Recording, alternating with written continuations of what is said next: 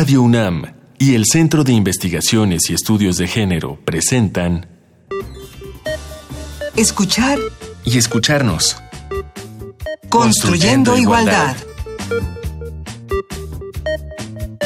Escuchar y escucharnos. Escuchar a la otra, al otro. Escucharnos a nosotros mismos. Ejercicio de inteligencia. Saber escuchar es un arte, dicen, pero también es una prueba de respeto y de la acción de escuchar, que es por cierto una acción voluntaria, es que podemos coordinar acciones y construir el cambio. Yo soy Amalia Fernández y les doy la bienvenida a esta serie, Escuchar y Escucharnos. Este es un proyecto, un esfuerzo conjunto del Centro de Investigaciones y Estudios de Género de la UNAM, de Radio UNAM, que por cierto ya había cruzado caminos anteriormente. No es este el inicio de nuestra relación.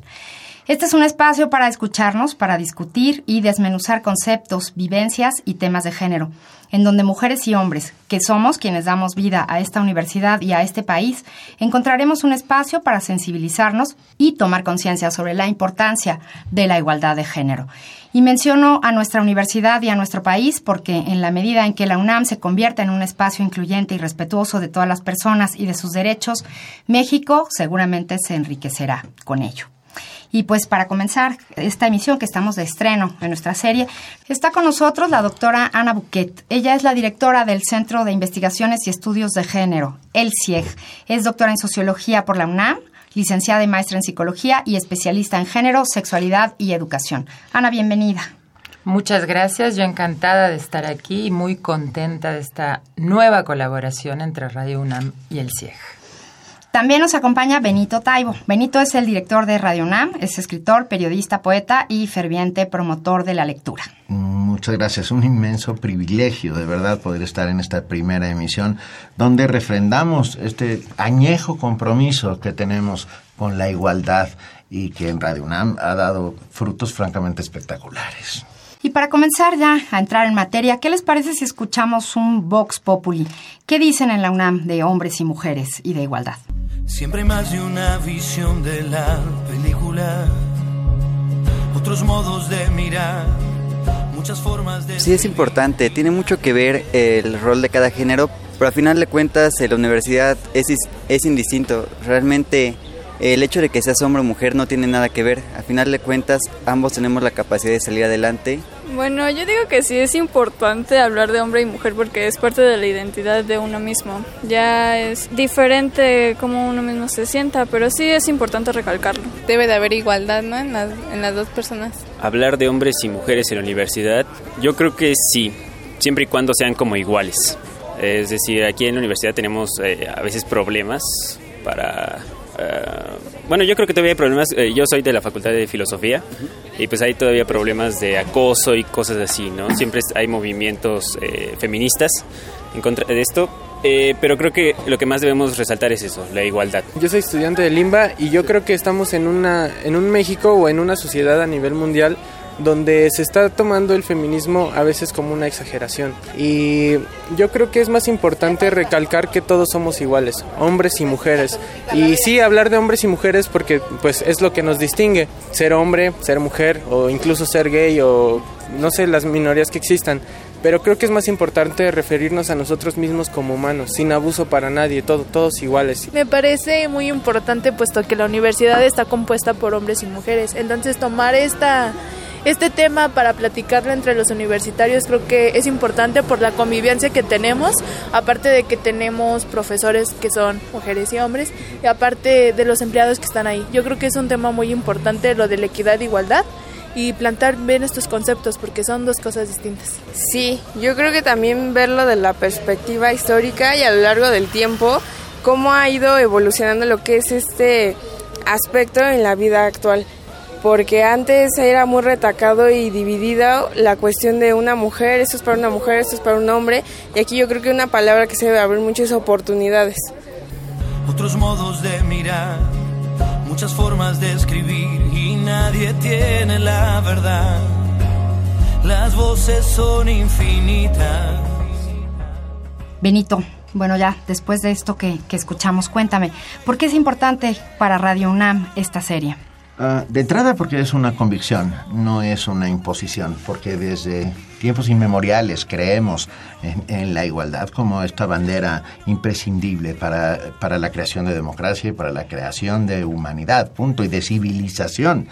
Hay que decir que desde los años 40, desde 1940, Radio UNAM, contra el papel que tenían las mujeres en la radio en esa época, que, había de dos sopas, una de ellas era como cantantes y la otra era como eh, dadoras de consejos de limpieza y de cocina, bueno, pues nosotros arrancamos con la mujer y la cultura, o sea, eh, con, con, Luz María Durán, entrevistas a representantes de la intelectualidad femenina mexicana. Y nuestra también ya, ya empieza a ser añeja eh, relación con el CIEG antes, PUEG, arranca desde 1996.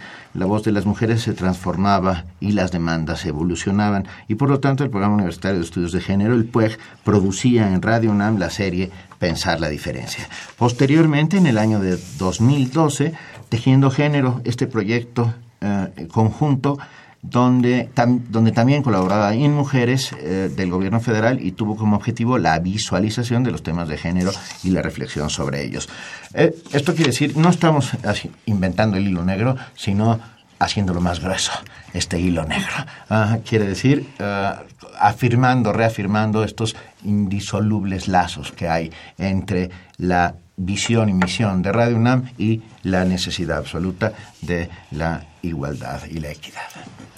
Ana, y después de esta historia conjunta, ¿cómo abordar ahora el género en Radio UNAM? ¿Han cambiado las cosas? Bueno, sin duda que las cosas han cambiado, sin duda que las mujeres eh, hemos ido conquistando una gran cantidad de derechos, de derechos civiles, de derechos políticos, pero el orden de género, que así lo, lo ubico yo, ¿no? Como un sistema una maquinaria gigantesca, ¿no? Una maquinaria que es simbólica, que es estructural, que también participa en las subjetividades. Es un sistema que se va transformando, que va convirtiendo formas de desigualdad en otras maneras de mantener a las mujeres en ciertas situaciones específicas, ¿no? Entonces, Hoy las mujeres están en la política, hoy las mujeres estamos en la educación superior, las mujeres están en la ciencia, ¿no? Las mujeres están en el espacio público, pero las mujeres también, por ejemplo, siguen muy amarradas a resolver todo lo que tiene que ver con el espacio doméstico, ¿no? Y ese es un eje muy importante que nos muestra cómo el orden de género sigue actuando de tal manera que a las mujeres se nos complica enormemente estar en el espacio público en condiciones de igualdad frente a los hombres. ¿no? Y, yo me pregunto, Ana y Amalia, si no tendrá que ver también con ciertos atavismos eh, culturales que venimos heredando y que se quedan ahí como suerte de taras que no logramos eh, traspasar. Sin duda, Benito, o sea, y tú tienes eh, una enorme cantidad de información sobre este tipo de, de tradiciones, de mitos. Claro que hay, y por eso apostamos mucho a un tema que es fundamental, que es al cambio cultural, o sea, la transformación cultural, que en definitiva tiene que ver con la transformación de las mentalidades, ¿no? O sea, mientras eh, siga eh, presente en el imaginario de las sociedades, que las mujeres servimos más para unas cosas y los hombres sirven más para otras, difícilmente vamos a poder derribar las barreras de cada espacio que pone obstáculos a la participación plena de las mujeres. Pero también acá me importa mucho esto también a la participación plena de los hombres en otros espacios, ¿no? Yo acababa de decir lo de, lo de las responsabilidades familiares. El hecho de que los hombres se pudieran incorporar a las responsabilidades familiares de otra manera, de entrada con convicción, con cariño, produce, desde mi punto de vista, otras formas de relación. Por ejemplo, que los hombres logren tener vínculos mucho más profundos con sus hijas y con sus hijos desde que nacen, eso cambia, cambia las subjetividades, eso cambia la manera de concebir qué es un hombre y qué es una mujer.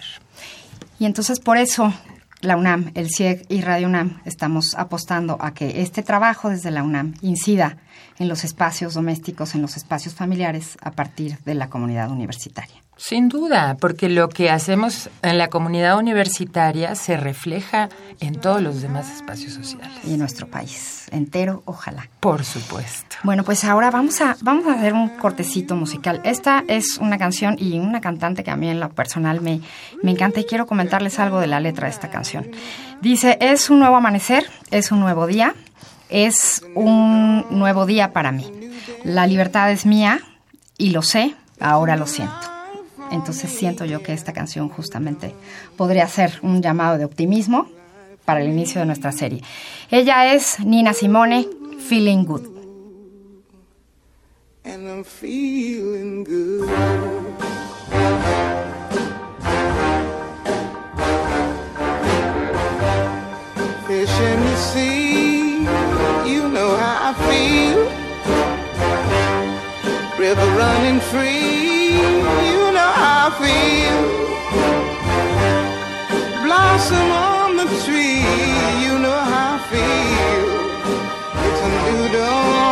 A new day, it's a new life for me, and I'm feeling good.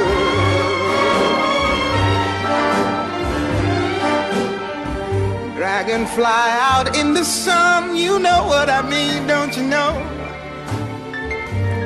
Butterflies all having fun,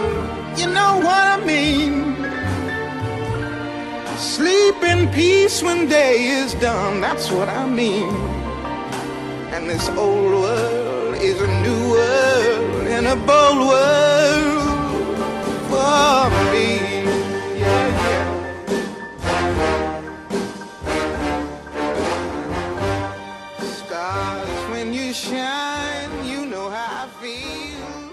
Pues espero que a todos nuestros radioescuchas les haya gustado, tanto como a mí y como espero que a ustedes también la canción.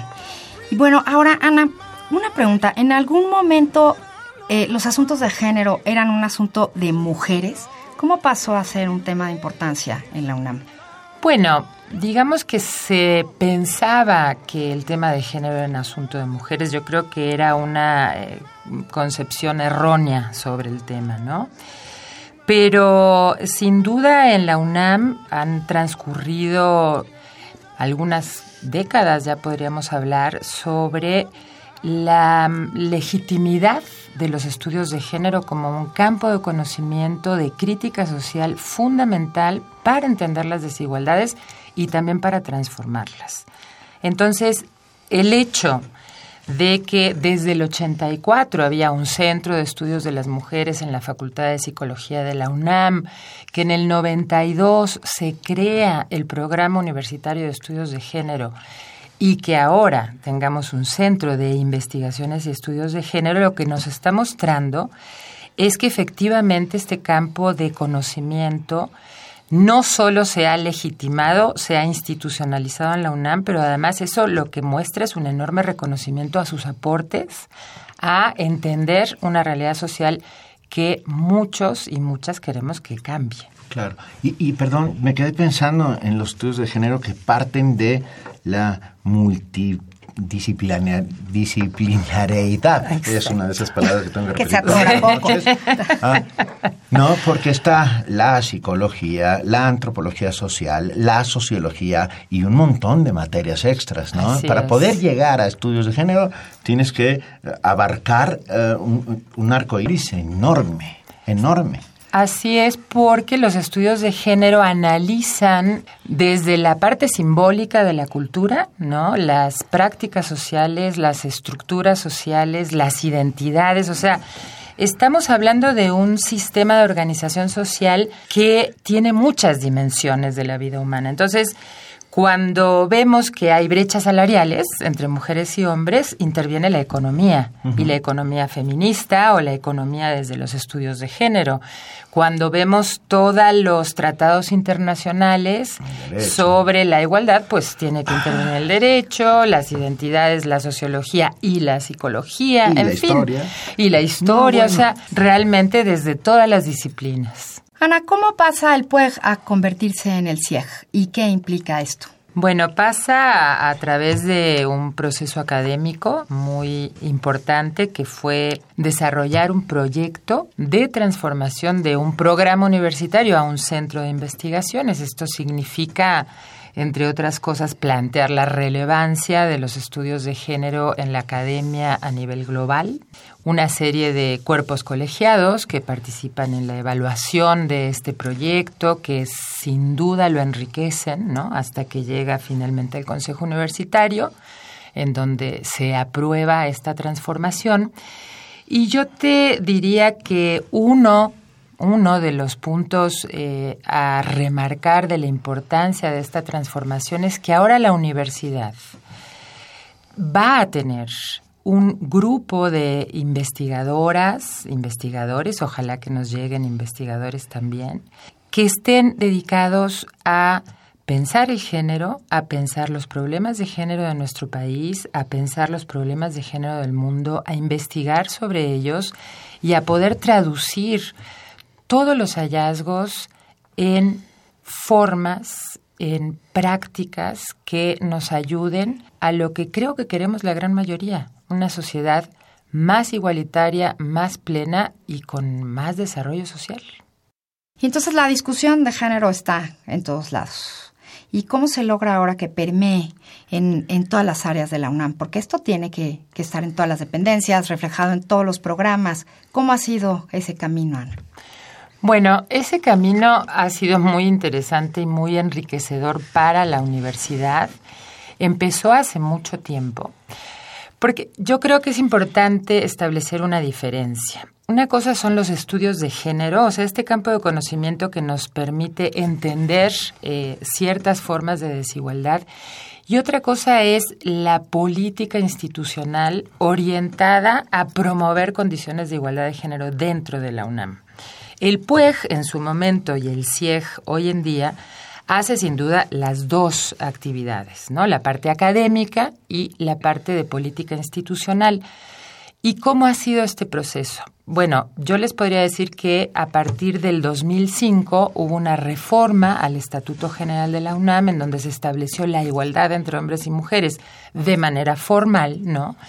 Y a partir de ahí empezaron a surgir, a surgir una serie de iniciativas dentro de la universidad tales como lo que hoy es la Comisión Especial de Equidad de Género del Consejo Universitario, normatividad como los lineamientos generales para la igualdad de género en la UNAM, el protocolo de atención a la violencia de género en la UNAM, todo el trabajo que se hace desde el CIEG a través de su Secretaría de Igualdad de Género con la comunidad universitaria, esto es trabajamos con población académica, administrativa y estudiantil de distintas maneras, con talleres, con cursos de formación, con actividades de difusión.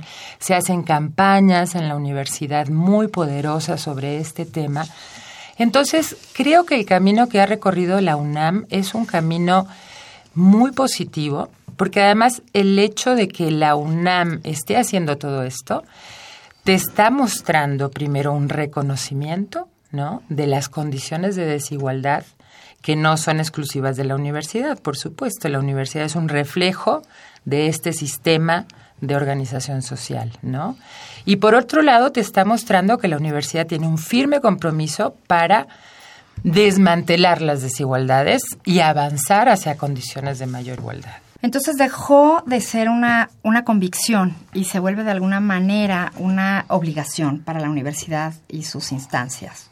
Sí, en ese sentido podemos hablar de que se institucionalizó el tema de la igualdad de género en la universidad, porque hay normatividad. Por ejemplo, los lineamientos generales para la igualdad de género en la UNAM son de observancia obligatoria. Entonces, pero yo pienso que no deja de ser una convicción, sino que la convicción se fortalece. Claro. Justo cuando estabas diciéndolo, yo dije, yo que soy un idealista trágico, eh, pienso que valen más las convicciones que las leyes, en muchos de los sentidos, pues, ¿no? La ley es letra muerta hasta que se aplica, pero la convicción para hacerla es lo que es el motor que nos mueve.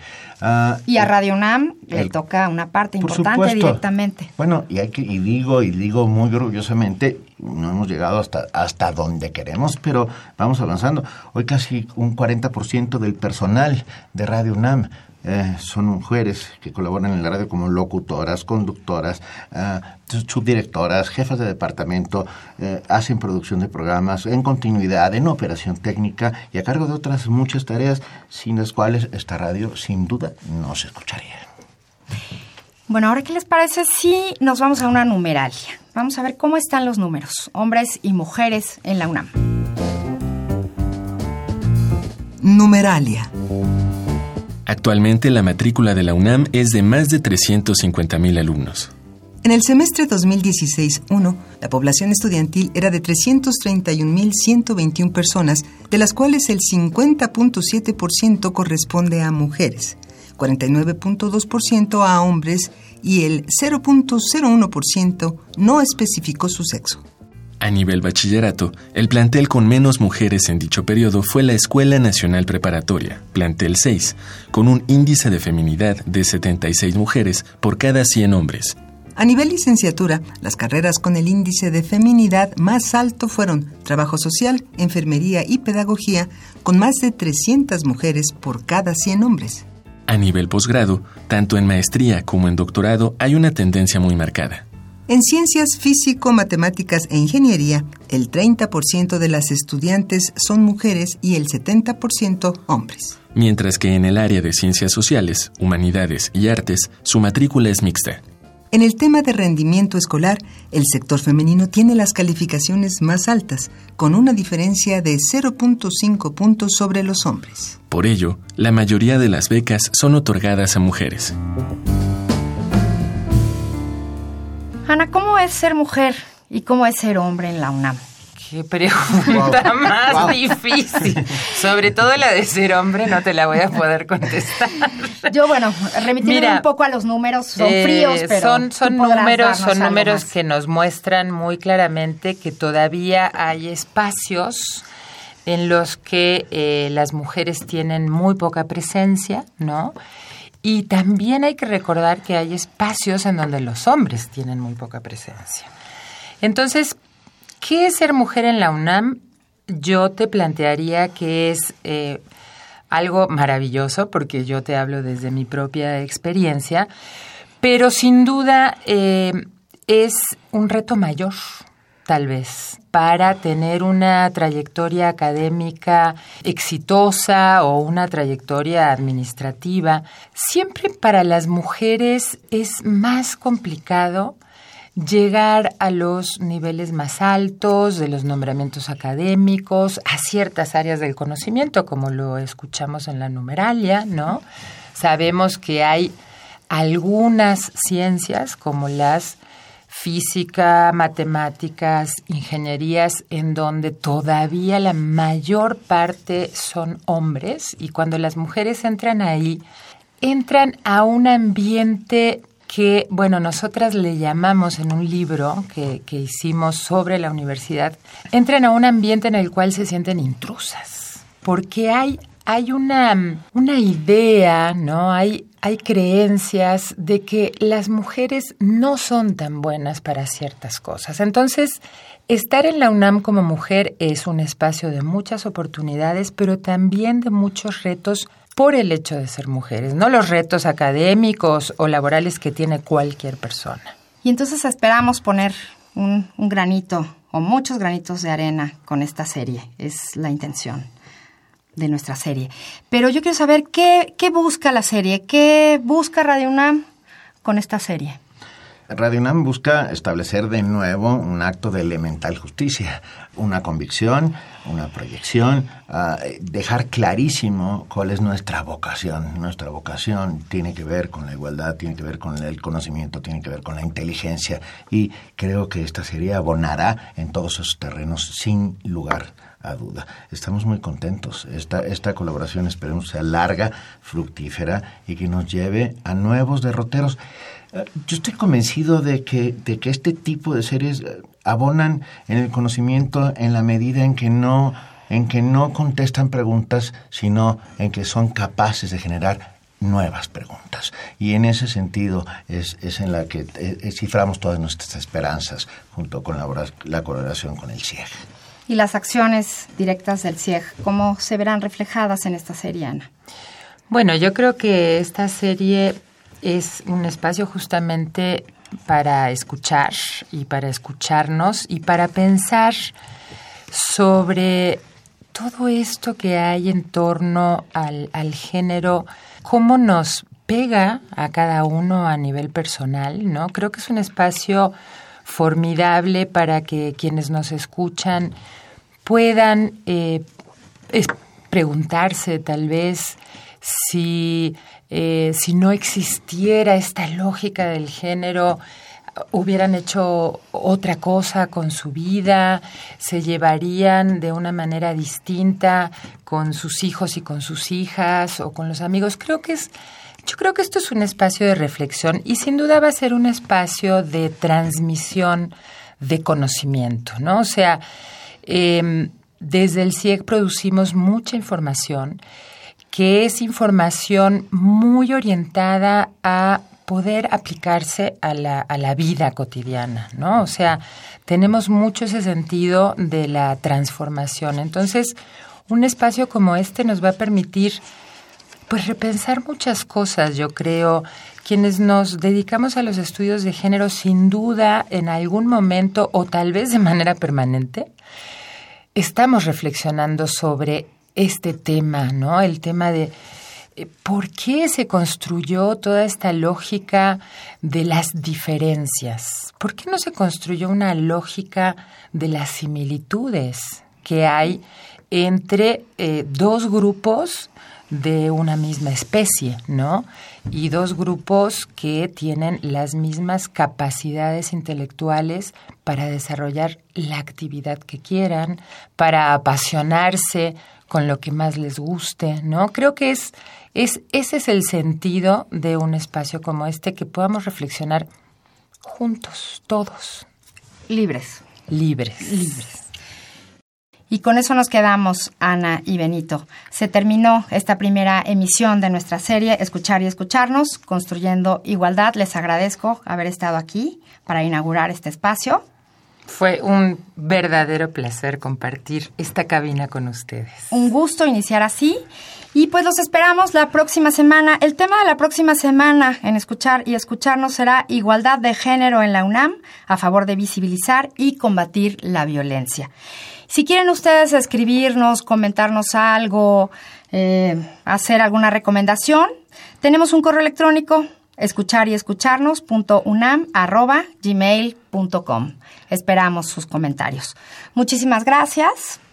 Un placer, un, un placer. inmenso placer. Y esto ya arrancó. Yo ya esto ya arrancó. Sí. Nos vamos. Nuestros invitados de hoy, la doctora Ana Buquet, directora del CIEG, y el maestro Benito Taibo, director de Radio UNAM. En la coordinación, Ana Moreno. Investigación y música, Antonio Quijano. En la asistencia de producción, Ivonne Morán. En la investigación y redes sociales del CIEG, Edith Díaz. Operación técnica, Eduardo Lechuga. En la producción, Silvia Cruz. Y aquí en los micrófonos de Radio UNAM, desde Escuchar y Escucharnos, se despide María Amalia Fernández. Hasta la próxima semana. Radio UNAM y el Centro de Investigaciones y Estudios de Género presentaron Escuchar y escucharnos. Construyendo, Construyendo igualdad. igualdad.